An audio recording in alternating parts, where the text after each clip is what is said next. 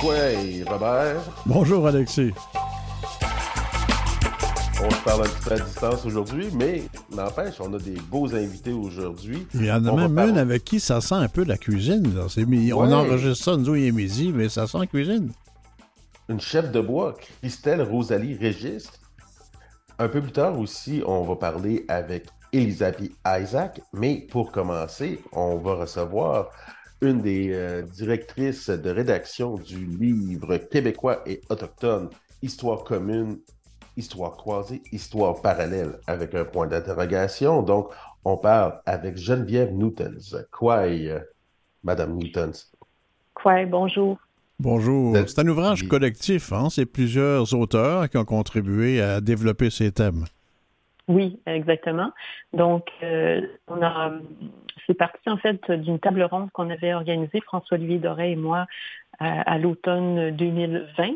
Sur ce thème-là exactement, on avait eu trois invités qui étaient venus euh, discuter ensemble et avec euh, le public euh, de, ce thème-là.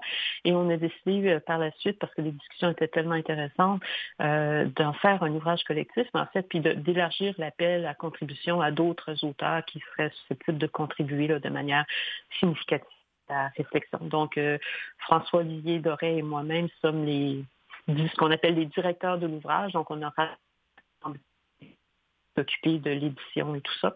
On n'a pas euh, une édition pour poser euh, la chose en contexte, mais euh, sinon, ce sont les auteurs eux-mêmes qui ont réfléchi de manière plus précise sur les questions soulevées.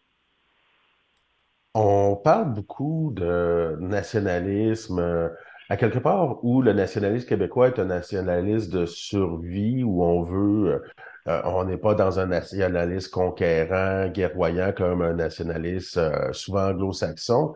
Et le nationalisme euh, des Premières Nations est aussi à quelque part un nationalisme de survie, où on veut voir perdurer nos nations, on veut les voir évoluer dans le temps. Est-ce qu'on a voulu faire de, ces, de, ces- de ce, genre de rapprochement-là dans un, un, un livre comme celui-là? En fait, euh, pas tout à fait, même si on pourrait faire euh, le rapprochement, parce que la, la base, le fondement du nationalisme, c'est l'affirmation du droit à l'autodétermination. Euh, dans l'ouvrage qu'on a surtout voulu interroger, puis c'est un peu, euh, malheureusement, François-Olivier n'était pas disponible pour être avec nous, mais c'est lui l'historien, moi je suis que la politologue. Euh, ce qu'on a voulu Oui. interroger dans l'ouvrage, c'est la manière de construire le récit historique. Euh, parce que le, le- ce qu'on appelle, je vais le mettre entre guillemets, le récit national euh, québécois, euh, a un peu de mal, euh, et c'est peu de le dire de cette manière-là, a du mal à faire euh, de la place, à ouvrir les perspectives vers euh, les récits euh, historiques euh, autochtones.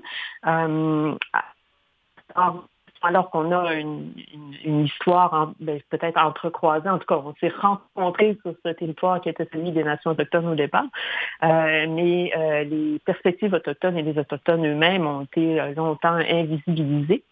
Euh, et ça, euh, ça soulève maintenant des questions assez euh, importantes et qu'on aborde dans le champ de l'historiographie, donc qui est le champ de l'analyse, de la construction du récit historique, comme on le fait déjà dans d'autres disciplines aussi, par exemple pour les traditions juridiques autochtones euh, ou du côté euh, de la science politique, là, euh, on est aussi dans cette euh, dans ce dans cette mouvance-là, je dirais. Donc, c'était vraiment de poser la question de la manière dont a été construit le récit national québécois, toujours entre guillemets, euh, de son rapport euh, difficile euh, avec euh, les nations autochtones, pas parce que c'est la faute des nations autochtones, parce que le récit national québécois a un peu de mal à s'assumer, je dirais, par rapport euh, au- au- à la place à la place des premières des premières nations. Euh, et euh, donc, ben, il y a- on peut revenir, là, je pense qu'il y a deux grandes raisons pour expliquer ça, mais donc voilà, c'était ça le- l'enjeu à discuter dans l'ouvrage. Est-ce que l'inverse est vrai également? C'est-à-dire que quand on fait l'histoire avec le point de vue autochtone, euh, on tient compte plus ou moins du nationalisme québécois? Euh, ça, je suis désolée, mais c'est vraiment pas moi qui vais pouvoir répondre à cette question-là parce que je suis pas du tout une spécialiste euh, des récits historiques ou des perspectives historiques des nations autochtones, donc je vais pas. euh, vous m'excuserez là, je vais pas m'aventurer sur un terrain que je connais pas du tout. Mais si tu me permets quand même, Robert, euh, l'historiographie québécoise, on, on a eu à la subir en tant que Première Nation ou euh, l'histoire. On, on- donc, euh, c'est sûr que notre relation est, euh, par rapport à l'histoire est relié à, cette réalité-là coloniale. Mais justement, parlant de réalité coloniale-là, une des deux raisons, je vais parler à la politologue, je suis un ancien politicien, donc j'ai de la misère un peu des fois à me sortir de, mes vieux, de mes, vieilles traces, de mes vieux labos. Il ah, ne faut pas en sortir, il faut continuer.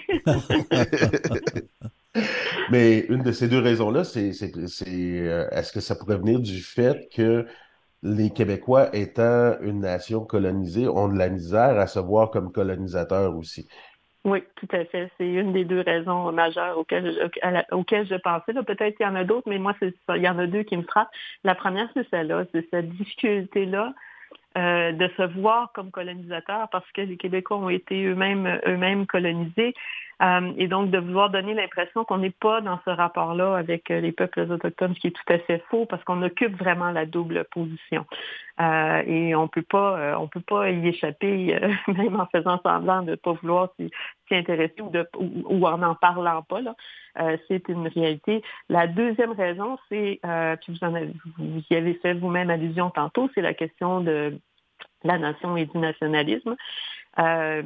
qui rend à cause de la position historique et politique particulière euh, du Québec, euh, je pense que euh, la reconnaissance du droit à l'autodétermination et du statut de nation pour les peuples autochtones est en fait très difficile pour beaucoup de nationalistes québécois.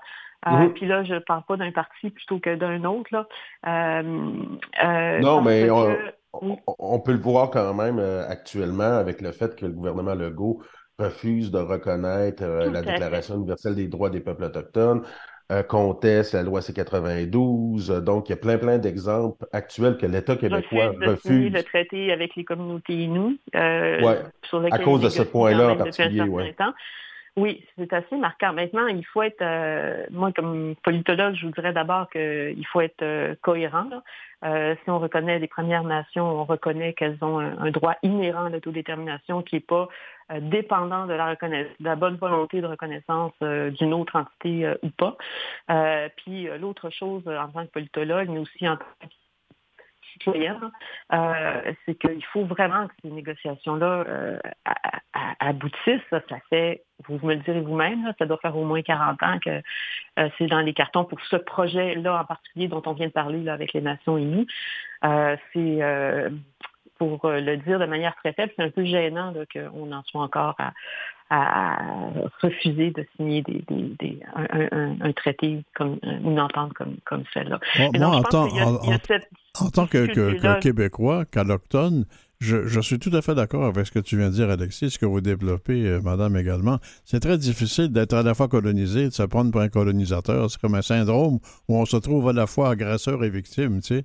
Alors, on n'arrive pas à, se bouquer d'un côté ou de l'autre de la réalité. C'est pas, pas facile non plus avant à faire, à vivre du côté québécois. Oui, euh, peut-être, probablement. Euh, maintenant, c'est une étape qui est, nécessaire. ah, ça, je suis d'accord. Ça, je pas Oui, non, non, je sais que vous ne mettez pas sans doute, euh, mais il va falloir y arriver, arriver à le faire. Mais quand on cherche des explications pour expliquer cette difficulté-là de, de, la reconnaissance ou de la remise en cause du récit historique national québécois, je pense qu'il faut vraiment, vraiment aller voir de ce, de ce côté-là une, espèce de, une espèce de manque de conscience de ce statut-là, d'une part, puis de de double statut de colonisé et colonisateur. Puis, euh, d'autre part, pour certains, euh, le, le, je vais dire le risque, mais c'est pas parce que je le vois moi comme un risque, mais le risque perçu euh, d'atteindre peut-être à la reconnaissance du statut de la nation québécoise elle-même, euh, alors qu'il n'y a pas euh, techniquement d'incompatibilité. Là, on est revenu beaucoup. en fait, le premier ministre est revenu, Legault est revenu sur la question du territoire, mais si on se rappelle dans les premiers, premières étapes de négociation de ce qu'on appelait l'approche commune, le territoire là-dedans n'est pas un jeu à commune, il est partagé. Donc, faut quand même pas euh, faire d'enflure inutile sur les risques que représente ou le, potentiel euh, la potentielle menace à l'intégrité du territoire que représenterait cette, entente-là. Mais c'est mon opinion, évidemment. Dans votre ouvrage, on retrouve des sommités euh, québécoises du droit comme Éric Bonnard ou Denis Delage. On retrouve un spécialiste, ben, je voulais dire d'histoire, mais on retrouve aussi un spécialiste du droit et de l'histoire, Sébastien Brodeur-Girard, ou des, certains auteurs aussi autochtones. Oui. C'est important de, de, faire en sorte que des Autochtones aient leur voix dans ce, livre-là? Ben, tout à fait, parce que c'est, en fait, c'est à eux d'apporter les réponses et de proposer euh, leur, quand je dis je dis pas ces auteurs-là uniquement, c'est aux, Premières Nations euh, d'apporter leurs propres réponses aux questions qui sont soulevées, de construire leur propre récit, puis de euh, confronter ou interpeller ou interroger le récit dominant à partir de, euh, de, leurs propres termes, je dirais. Parce que sinon, euh, on, reste dans un récit qui est construit par une voie, bon, il y a plusieurs voies, mais qui se dirige vers un sentier, une voie, un chemin unique, alors que là, il faut ouvrir une diversité de voies et il faut aussi entendre euh, et, recevoir la manière dont euh, les Premières Nations euh, ont, vécu les étapes soit de collaboration, de cohabitation, mais aussi de confrontation, de, les épisodes de colonisation et, tout ça. Puis le colonialisme qui reste toujours, qui est un colonialisme d'établissement, qui n'est pas, évidemment, il y a des gens qui disent, mais non, c'est pas du colonialisme, c'est pas ce que faisaient les Européens en Afrique, en Asie. Non, c'est un autre type de colonialisme, mais ça reste du colonialisme quand même et on n'en est pas encore sorti. Donc, c'est très important que les Autochtones eux-mêmes participent à cette euh, discussion-là, puis que, euh, en fait, ils, puissent poser les jalons euh, de ce qu'on va construire ensemble après comme récit historique. Puis là, on revient à la question qui est posée dans le titre de l'ouvrage. Est-ce que on le voit comme une histoire commune? Est-ce que ce sont des chemins qui s'entrecroisent qui, euh, ne, qui ne construiront pas de récits communs, uniques, euh, ou est-ce que ce sont des, récits qui vont rester parallèles? Le parallèle me semble probablement un peu plus difficile parce qu'on on a ces entrecroisements, ces rencontres euh, qui marquent, qui marquent l'histoire. Mais après ça, comme je dis, c'est aux Premières Nations d'interpeller les termes du discours dominant puis de, de, de proposer leurs thèmes. Et c'est aux, aux allochtones d'ouvrir, à, d'écouter, de recevoir euh, le, ou les discours euh, autochtones. C'est comme euh, Hugh McLennan, hein? c'est deux solitudes. Au lieu d'être au Canada, c'est au Québec. C'est deux solitudes. Notre livre avec ces deux UR là, sur la couverture l'illustre bien. Deux solitudes entre les, Autochtones et les Oui, mais en fait, l'image ouvre la porte quand même à, l'interaction. Hein. Euh, donc, ils, sont ils se regardent. Euh, ils sont sur un espace nécessairement commun, là, qui est ben, devenu commun. En tout cas, il faut le partager d'une certaine manière. Euh, mais donc, oui, donc, c'est une très belle, très belle idée. La, très belle illustration. que la solitude, d'après moi, qui, qui est euh, représenté par, euh, par l'image. Merci beaucoup. Madame, Madame Newton, c'était très intéressant. Maintenant qu'on a fait le constat pour l'histoire, est-ce qu'on va s'attendre à un livre euh, de politologue sur l'avenir? Euh, ben, il y a beaucoup de politologues qui travaillent euh, sur ces questions-là. Il y a déjà des, ouvrages qui ont été euh, publiés. juste, c'est pas parce que c'est moi qui l'ai dirigé, mais je vais le mentionner quand même avec Geneviève Motard. J'ai co-dirigé un ouvrage sur souveraineté et autodétermination autochtone qui est paru. Je pense qu'il y a deux ans auprès de l'Université Laval. du côté du droit, il y a beaucoup de choses aussi qui sont faites. On a par exemple avec, puis là encore une fois, c'est juste c'est moi, mais avec Dominique Lédet de l'UQAM puis Geneviève Motard de nouveau de l'Université Laval, on a traduit euh, l'ouvrage de John Burroughs sur la Constitution du Canada. Euh, donc, il y a beaucoup d'efforts qui sont faits, il y a beaucoup de travail euh, qui est mené à la fois en sciences politiques, en, droit. Et, donc, voilà, je pense que j'ai confiance et j'ai espoir.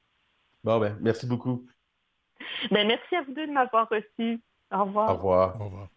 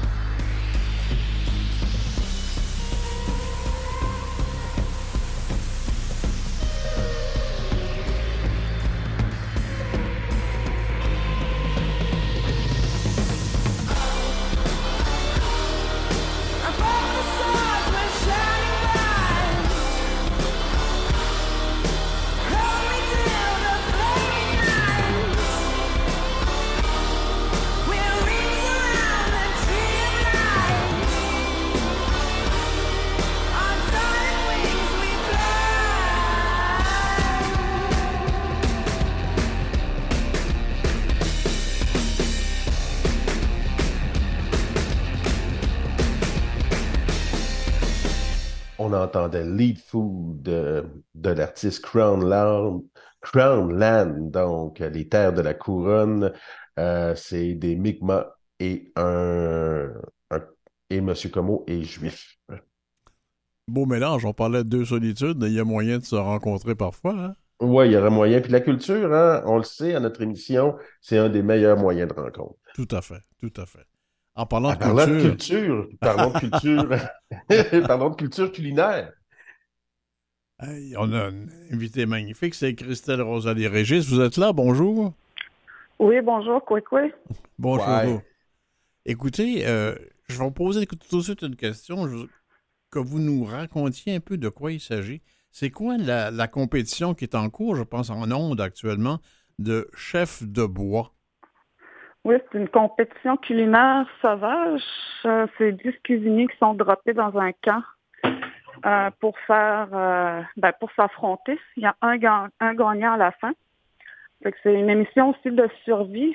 Faut savoir, faut savoir se débrouiller dans la nature, parce qu'on a, on n'a pas de, on n'avait pas de poêle à bois dans nos tentes. fait qu'il fallait tout faire de nos mains, nous-mêmes. Puis c'est un, on cuisine du gibier euh, il y a un chasseur qui chasse le gibier pour nous.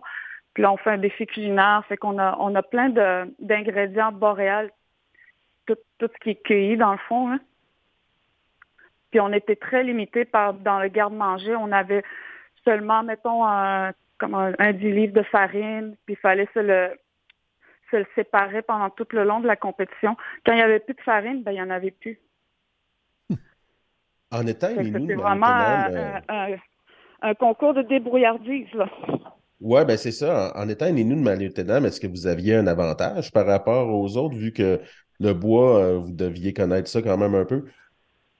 Oui, mon avantage était très dans ma dans mon mode de vie, mode de vie que, que, mes parents m'ont inculqué, que, que de mes ancêtres. vivre dans le bois, pour moi, c'est très naturel. Je ne me sentais pas dépourvue de dormir dans une tente, me faire un lit de sapin. Euh, j'ai même aidé euh, les autres candidats à comment comment tenir un camp, qu'est-ce qu'on doit faire, comment on doit le faire. Comme euh, le matin, tu as, une routine, tu vas chauffer ton eau, tu vas préparer ton café, puis après tu vas te mettre à faire tes bûches pour la journée parce que c'est quand même une compétition culinaire que le, la combustion et les bûches, fait qu'il t'en faut beaucoup, beaucoup, beaucoup. Fait que c'était de leur apprendre aussi bon, telle personne fait ci, telle personne fait ça, parce qu'il faut tout faire à nous. Il n'y a pas un robinet qui s'ouvre. Il faut aller chercher l'eau. Euh. Que ça a été mes, mes, mes, skills, je dois dire, étaient plus dans mon savoir euh, faire euh, nous autres qu'on dit, c'est la, ben, la culture inuit. Hein.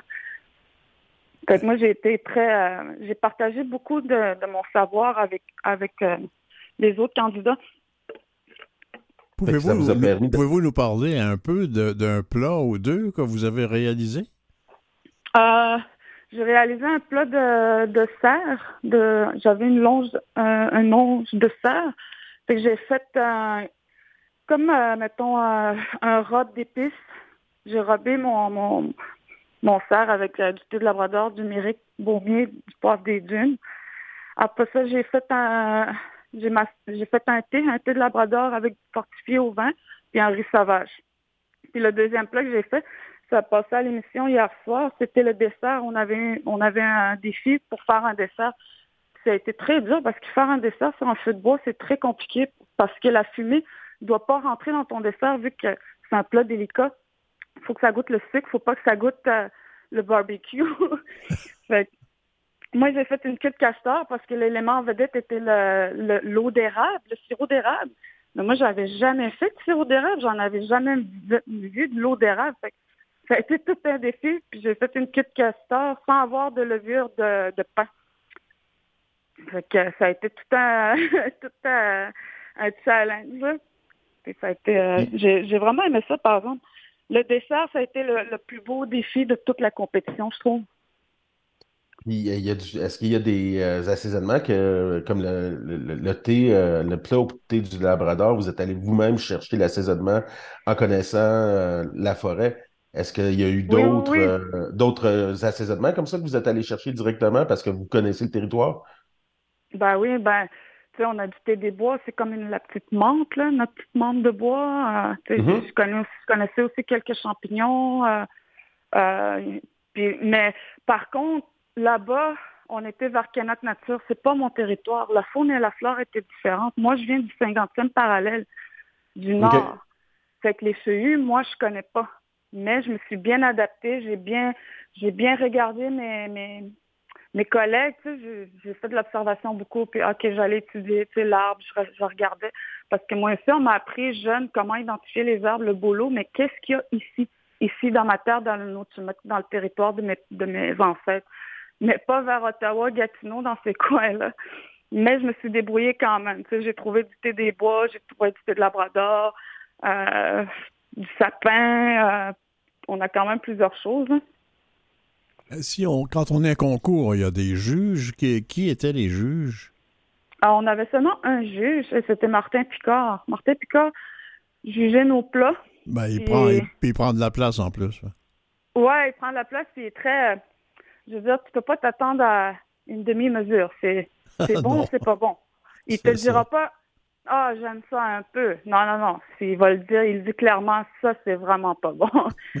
Puis ça amène aussi la critique à pouvoir l'apprendre quand c'est donné comme lui l'a fait. Parce qu'en cuisinier, on se critique, mais pas comme un juge le ferait. Fait que tu peux pas aller vraiment améliorer qu'est-ce qui doit être amélioré. Fait que moi, je le savais vraiment, tu sais, avec euh, Martin, il, disait, là, bah, OK, à un moment donné, il m'a dit, OK, faut que tu pousses un peu. Fait que, j'ai poussé, puis il fallait suivre ses conseils. Dans, ses critiques étaient des conseils, finalement. Donc, ça vous a appris quelque chose à participer à ce concours? Moi, j'ai appris beaucoup sur moi-même, je dirais, parce que être confronté dans un milieu comme ça, avec seulement des Autochtones, parler seulement le français, quand ma première langue est l'inou, euh, penser, moi, je pense à Innu en premier, fait que ça a été difficile parfois parce que faut comprendre que dans ma langue, il n'y a pas de formule de politesse. On n'a pas s'il vous plaît dans ma langue, là. mais ça ne veut pas dire qu'on n'est pas poli, c'est juste que nous, c'est dans la manière de demander les choses. Tu sais, est-ce que tu peux, tu vas hacher la tête un peu pour acquiescer, puis fait que ça a été de m'habituer à ça, de tout, de penser à deux fois avant de parler, puis mais en tout cas, ça a bien été quand même. J'ai vraiment aimé ça. Puis en plus que j'avais très peur de l'eau. J'ai sauté dans l'eau sans savoir nager parce qu'il faut comprendre que les Inuits sont des maîtres rameurs, pas des maîtres nageurs parce que j'ai gagné la première place en course à canot à chef de bois. C'est comme ça que j'ai rentré. Ah, Mais ensuite, il a fallu que je saute dans l'eau, puis là, ça, je l'ai fait quand même. je suis allée chercher mes ingrédients quand même, puis c'est ça que ça m'a amené à pousser mes limites moi-même, à pas avoir peur, à travailler euh, mes petites blessures, je veux dire, euh, intérieures. Est-ce que ces compétences-là qui ont été acquises vous, vont vous être utiles dans votre travail? Là, je pense que vous travaillez chez euh, Sodexo, si je ne me trompe pas. Oui, ça m'a vraiment aidé vraiment beaucoup, tant dans mon dans mon estime, puis comment interagir avec les autres. Parce que euh, je vivais une période très difficile, mais à Chef de Bois, j'ai appris à, accepter d'être aimé, d'être valorisé, tu sais, de pouvoir dire hey, je sais pas, je sais pas, je suis nous, moi, je ne vis pas juste dans une réserve, je fais ci, je fais ça, je me suis rendue à Chef de Bois, c'est important. Puis quand je me suis rendue à Sodexo, ben, j'avais déjà l'estime en moi-même pour pouvoir cheminer dans un dans un, une entreprise comme ça, mais assez rapidement. Je savais qu'est-ce que je valais. Je me ramenais toujours à Hey, t'as sauté dans l'eau, hey, t'as sauté d'un hydravion dans l'eau, tu peux le faire. Ça, je fonçais dans le tas. Puis à Sodexo, ça a super bien été. Tu sais, j'ai fait partie de tous les événements. J'ai tout cuisiné. J'ai cuisiné des gibiers là-bas. J'ai accueilli des expéditions. Euh, puis qui m'ont laissé faire vraiment là, avec la cuisine euh, traditionnelle. On a même mis un tipi pour montrer comment qu'on vit, tout ça. Fait que moi, ça m'a juste poussé encore plus. c'est fascinant. Mais j'aimerais ça goûter vos produits aussi de temps en temps. Ouais, euh, si on va à Maliotenam, y a-t-il moyen d'aller goûter à vos plats? merci beaucoup. C'est qu'est-ce que Bravo pour votre participation à ce concours. Ben, merci à vous.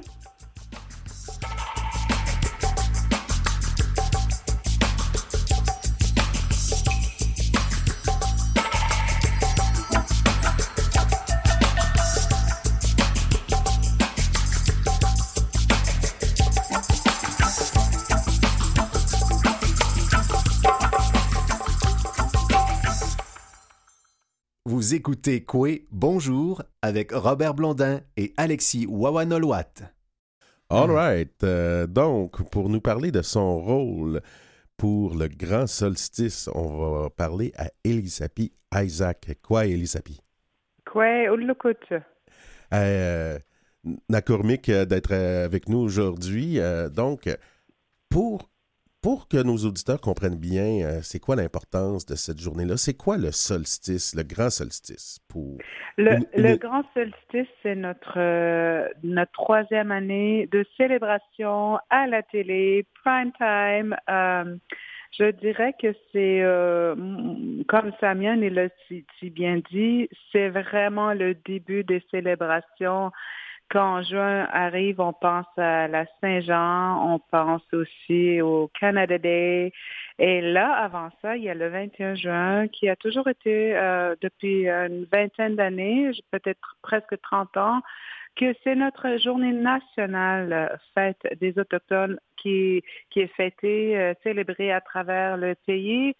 c'est juste que, évidemment, c'est pas reconnu comme une fête nationale, célébration ou ça peut être une journée fériée. On, travaille fort là-dessus parce que pas, c'est pas juste une fête pour nous. Je pense qu'il faut voir aussi comme une fête pour tous les, les gens qui, qui habitent ici, qui, qui, qui, qui veulent célébrer cette journée-là.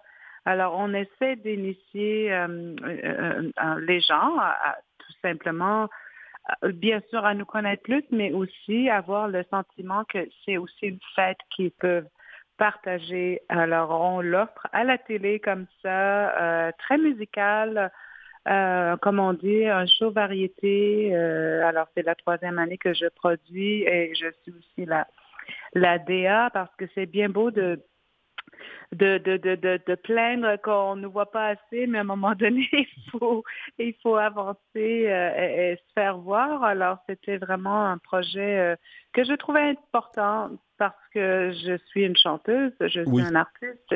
J'ai ce privilège-là d'être vue, entendue, mais je pense que c'est aussi important de, de, de montrer qu'on a beaucoup de talent et beaucoup de peuples euh, différentes nations au Québec. Alors euh, voilà, cette année, on célèbre ça à Tiohtià:ke, à, à, Montréal. Alors c'est c'est encore plus, je dirais, je pense qu'on amène ce côté très urbain aussi qu'on on oublie de, de, que ça existe chez nous. Euh, les Autochtones. La majorité de nos membres sont maintenant en milieu urbain. Hein? Exactement, beaucoup. Puis c'est là aussi qu'il faut qu'il faut qu'il faut se voir euh, au biosphère. Euh, on, on, on, a, on, a, on a eu des lieux assez formidables où on a normalement moins l'impression qu'on est là, mais oui, on est bien là et on crée ici dans cette ville en symbiosité avec nos amis allochtones aussi. Alors, j'ai vu quelques photos euh, sur Facebook des enregistrements, puis on a choisi vraiment des on a choisi euh, des, endroits pour donner un, personnage scénique quelque part à, ces, euh, à ces endroits-là qui, mm-hmm. qui sont quasiment aussi importants que les, artistes. Mm-hmm. Oui, je pense que c'est ça aussi, c'est de, montrer que oui, c'est important de reconnaître nos, nos territoires, d'être, de célébrer dans nos territoires, mais je pense c'est le fun aussi de pouvoir dire qu'on est partout et incluant dans, des villes comme ça où on a l'impression que ça n'a jamais été une place qui était euh, qui était invitant pour les autochtones en général dans le passé. Puis je pense que c'est vraiment important de nous voir à des lieux urbains parce qu'on on fait partie des créateurs dans des villes comme ça. On fait partie de, de, de, de, de, de, de mouvements, ce mouvement-là de, de inclusion, de, mm-hmm. de, célébration des différentes euh, cultures. Oui, oui, oui.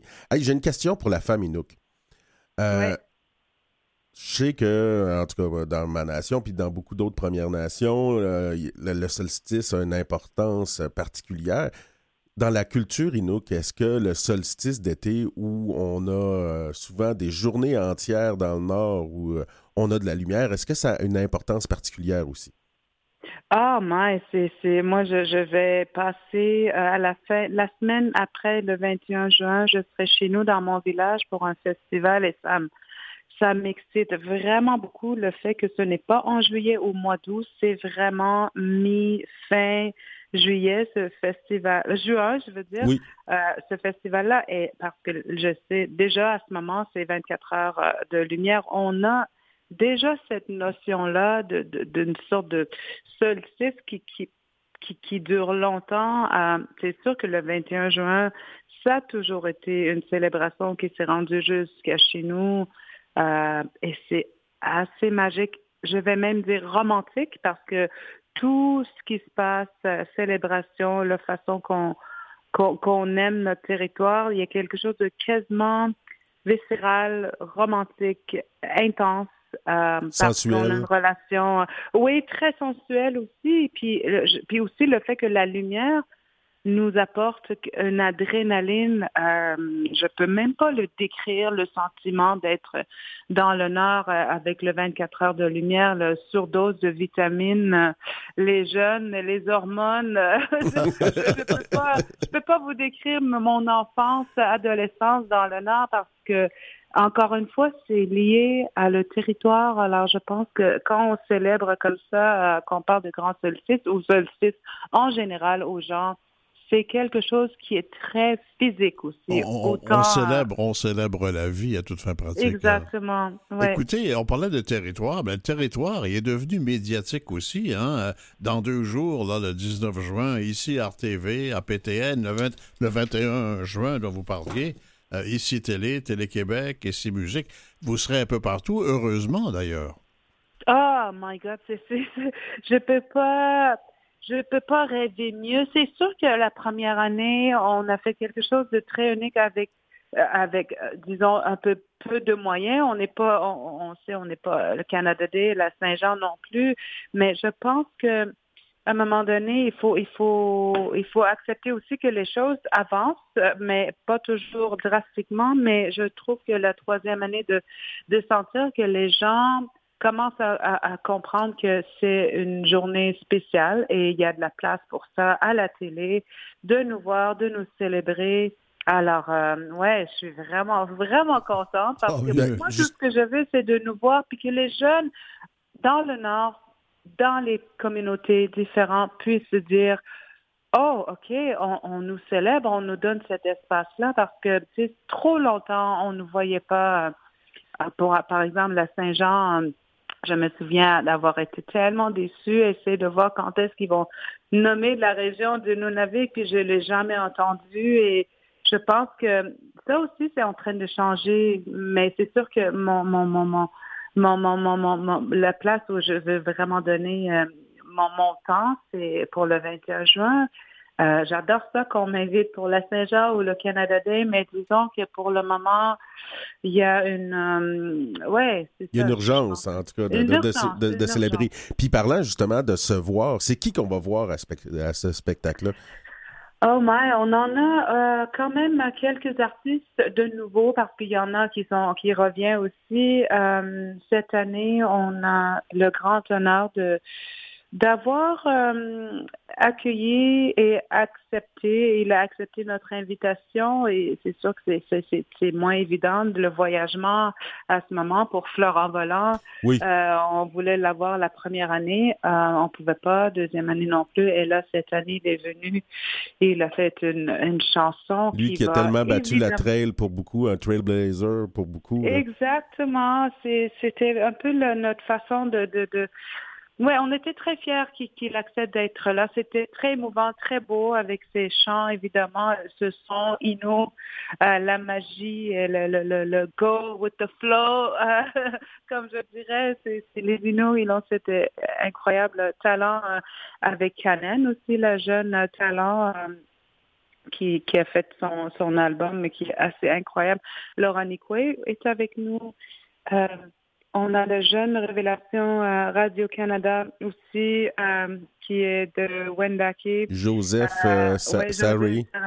Ouais, il a coécrit une chanson, un projet spécial juste pour Grand Solstice avec la gang de Valère. Alors, c'est un duo allochtone, autochtone qu'on voulait reavoir parce qu'on l'a eu l'année passée et l'année avant aussi. Avec Valère, ça risque d'être pas mal rythmé. Ah, c'est assez incroyable. C'est un hit, alors en espérant qu'ils vont pouvoir euh, poursuivre cette chanson-là pour que les gens puissent l'entendre après Grand Solstice. On a aussi euh, euh Shani Kish, qui est une jeune Mohawk euh, incroyable chanteuse qui arrive vers nous de Ontario. Laura, Laura, Laura Soleil Lonière aussi. là, je suis en train d'oublier quelqu'un. Est-ce qu'on va avoir la chance d'entendre Est-ce qu'on va avoir la, chance d'entendre Elisapi.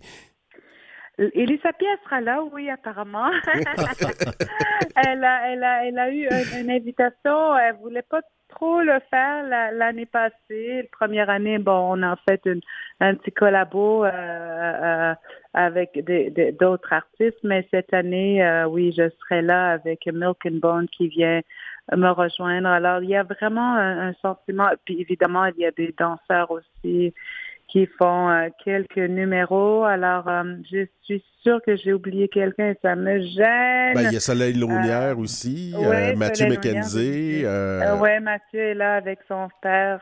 ouais. Ah, moi, je voudrais, poser une question. Depuis que je vous admire, parce que je vous admire beaucoup depuis, depuis que vous avez commencé dans ce métier-là, Eddie Sapi, une question que je vais vous poser depuis longtemps. Quand vous avez, avant que vous chantiez, vous travaillez dans le milieu ben, social, comme travailleuse sociale, je pense, quelque chose comme ça. Mm-hmm. Mm-hmm. Donc, vous travaillez d'individu à individu. Et maintenant, vous avez le même message, mais non pas d'individu à individu, mais d'individu à une foule. Est-ce que est-ce que c'est la même satisfaction? Est-ce que c'est les mêmes moyens que vous employez pour y ah. arriver? Mais quelle question que, que vous me posez parce que euh, cette semaine, j'ai réalisé, j'ai l'impression que je c'est pas assez ce que je fais. Je, je, je suis je pense que profondément euh, attiré vers une sorte de, de, guérison, de, de, de euh, allumer les têtes parce que ça me fait allumer ma tête aussi, mon esprit. Euh, alors, je pense que la psychologie humaine me, me, passionne profondément et tant mieux je, je puisse le livrer avec des messages, mais c'est, c'est, j'ai pas l'impression que c'est assez pour moi parce que j'aime être one-on-one, j'aime comprendre qu'est-ce que les gens vivent, parce que ça m'aide aussi. Probablement, c'est peut-être une, une, sorte de, de, de, de, thérapie que je fais pour moi-même à travers les gens, mais euh, je pense que j'aurais quitté tout pour aller étudier dans, dans ce domaine-là. Peut-être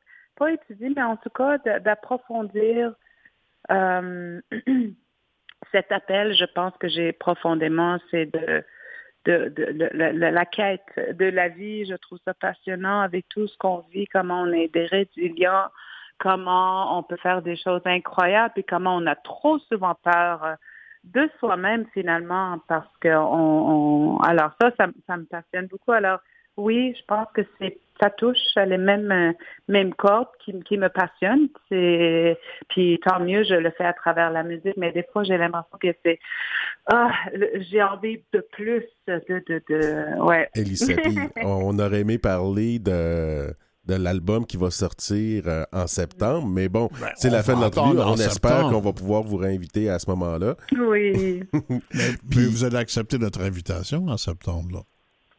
Ah ben oui, je, je serai là. L'album sort le, le, le, le, 15 septembre. On a des vidéos, des singles qui sont sortis avec des, des beaux, euh, des belles images euh, vidéo qu'on trouve super important avec euh, la chanson de Blondie, Cindy Lauper, puis il y en a une qui sort le 21 juin aussi. Je ne vais pas vous le dire c'est lequel, mais... Ben là, quand même, on pourrait... On dit juste entre nous autres, là. voilà. donc, on rappelle que le grand solstice, c'est le 19 juin à 2023 à 20h sur ICI RTV et APTN, ainsi que le mercredi 21 juin à 20h sur ICI Télé, Télé-Québec et ICI Musique. Nakarnouk. Nakormik. Nakormik, oui, pardon. À bientôt. à bientôt. Au revoir. Au revoir. Bye.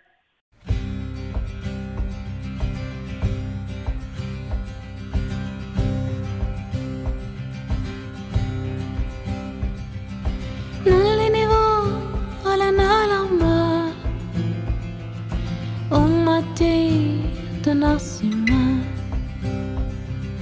Biodana, la rioi, tu, raia, na lenirto. Na lenivo, atirarani, isso mater, não nasce ni. Dan na yoritza, Ang mga ima na linihong man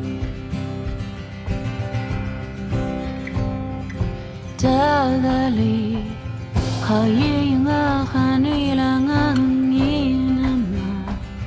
Nalo nalo malita ka ng sima. Asiyo yinyangunin lupyo yu Nani bingwa kawasugan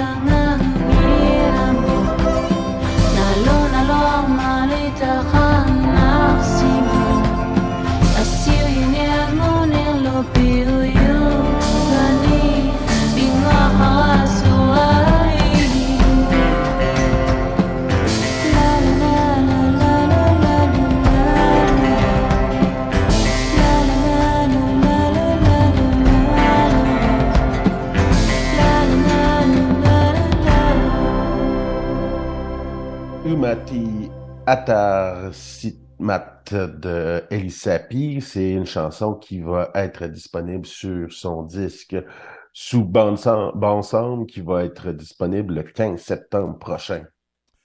Une nouvelle, Alexis, parmi nos actualités euh, cette semaine qui est plutôt rare parce que les membres de la Première Nation, Wallastokiik, je ne sais pas comment ça se dit, Wassipekuk, tu dois le savoir mieux que moi, pourront, Les Wallastokoyik Wassipekuk. semble bien, pourront chasser en exclusivité des espèces comme l'orignal ou l'ours noir sur le territoire public de Parquet, du Bas-Saint-Laurent.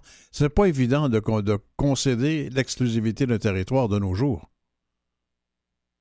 Euh, non, surtout pour la chasse. On le sait qu'il y a souvent beaucoup de tensions en forêt. On le voyait, entre autres, avec des articles euh, qui étaient parus euh, dans, la dernière année. Euh, en période de chasse en particulier, on voit les chasseurs non autochtones être en grosse colère de voir les Autochtones exercer leurs droits ancestraux sur le territoire. Euh, puis des histoires comme ça, moi j'en ai entendu euh, non seulement avec les Atikamekw, avec les Anishinabés. Euh, à l'époque où j'étais conseiller à Odanak, il y a même un membre qui m'avait raconté qu'il était à la chasse avec sa fille et d'autres chasseurs avaient tiré à quelques mètres devant lui pour les intimider. Avaient tiré une balle, puis la balle était atterrie à quelques mètres devant lui. Donc, euh, on voit ici qu'on a euh, une certaine décision qui reconnaît euh, au Wolastoqiyik, Wassipekuk, euh, cette exclusivité-là. On espère que ça va être euh, respecté par tout le monde. Je pense qu'il faut comprendre que c'est tellement quelque chose de culturel pour les Premières Nations, la chasse, mais aussi pour la sécurité alimentaire dans beaucoup de, nations. Donc, on, espère que ça n'amènera pas de, tension, cette décision-là. Une marche qui se. Souvent, il y a des manifestations, mais là, ça me semble particulièrement remarquable. Une marche de protestation, en fait, de 2000 km de Regina jusqu'à Ottawa pour demander mm -hmm. l'ouverture d'une enquête nationale sur les hommes, les personnes bispirituelles et les garçons autochtones disparus ou assassinés. Oui, parce que on le sait que les femmes et les filles euh, assassinées, disparues ont, ont fait l'objet d'une enquête publique.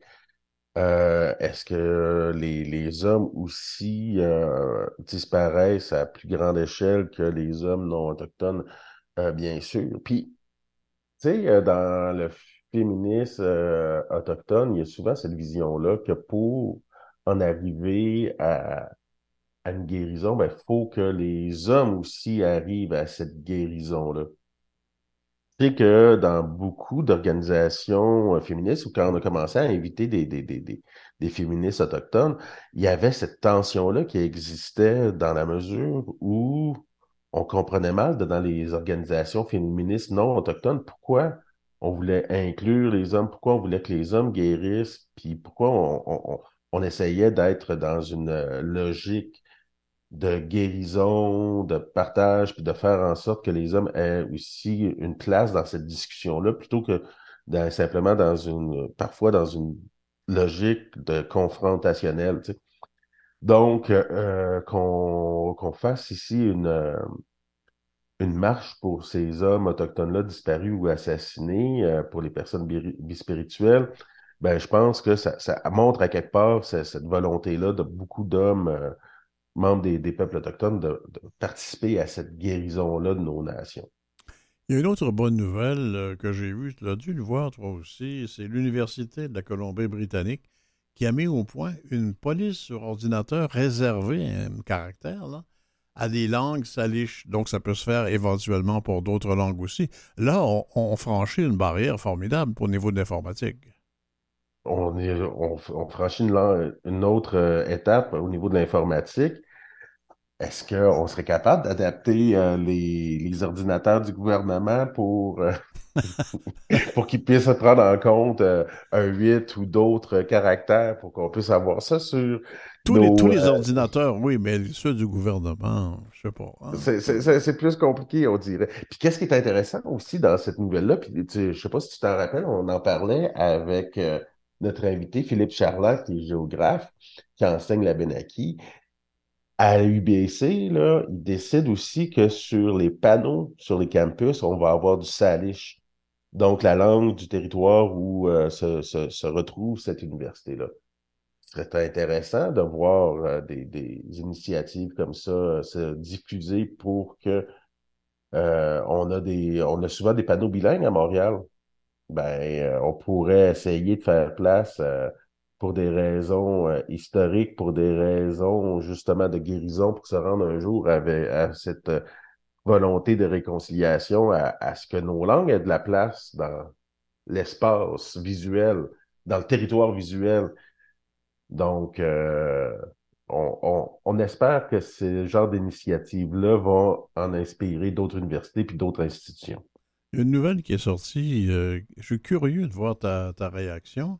Le gouvernement Legault a déposé son projet de loi intitulé Loi instaurant l'approche de sécurisation culturelle au sein du réseau de la santé et des services sociaux. Ça a été fait à l'Assemblée nationale. Je pense que c'était attendu depuis un certain temps, ça c'est attendu depuis un certain temps, mais c'est un peu en réponse à, au principe de Joyce qui a été euh, énoncé par les Atikamekw de Manawan puis le grand conseil, puis, le Conseil de la Nation Atikamekw. Euh, mais on parle toujours pas de racisme systémique. On parle toujours pas. Il y a, y a quand même certains éléments qui sont là dans ce projet de loi-là. mais euh, on a aussi d'autres éléments qu'on a omis euh, sûrement volontairement parce qu'on a de la misère, euh, comme on en parlait un petit peu plus tôt avec notre invitée, Madame Notens, à, se reconnaître aussi dans un rôle de colonisateur. Une autre nouvelle, c'est que le ministre responsable des relations avec les Premières Nations et les Inuits, Yann Lafrenière, a présenté un projet de loi 32 instaurant l'approche de sécurisation culturelle au sein du réseau de la santé et des services sociaux. Ça aussi, c'était amorcé, mais là, ça se précise, ça se fond dans une loi. Oui, euh, donc euh, ça se, comme on disait, euh, cette, cette nouvelle-là peut, peut faire en sorte qu'on ait des meilleurs services. Encore là, est-ce qu'on va écouter les, Premières Nations puis amener ce qu'elles veulent entendre aussi dans cette loi-là? Euh, on espère que oui. Les La feux-. Oui, bon, continue. Oui. Ah, tu as quelque chose à ajouter? Non, les feux, tu allais dire? Ben, J'allais dire que les feux, euh, on a décidé de, de compenser, un peu d'aider les gens avec un 1500 dollars. Et on est- s'est empressé d'ajouter que les Autochtones aussi allaient avoir la même compensation. Hein? Bon, ben, on le voit, le gouvernement Legault euh, arrête pas de dire que les affaires, entre autres, comme de protection de la jeunesse, sont de son ressort exclusif et de sa compétence exclusive. Euh, d'un côté, il dit que il veut que les, les Premières Nations soient partie de la nation québécoise. Euh, si on est cohérent avec ce genre de propos-là, c'est juste normal que les peuples autochtones, euh, les membres des, peuples autochtones qui ont été touchés par les feux de forêt puissent avoir accès à, à cette aide-là. On a soulevé récemment euh, une question que j'ignorais, mais je, m'en doute quand j'en- quand j'entends la demande. C'est que parmi les CA des, entreprises, des grandes entreprises euh, québécoises en particulier, c'est une absence un peu systématique des Autochtones. Et on voudrait qu'il y ait plus d'Autochtones. J'ai vérifié avec un ami à moi qui est économiste et qui fait partie de je ne sais pas combien de CA. Il me disait effectivement, j'en ai jamais rencontré un. On va envoyer nos CV. Non, mais ça serait, ça serait important.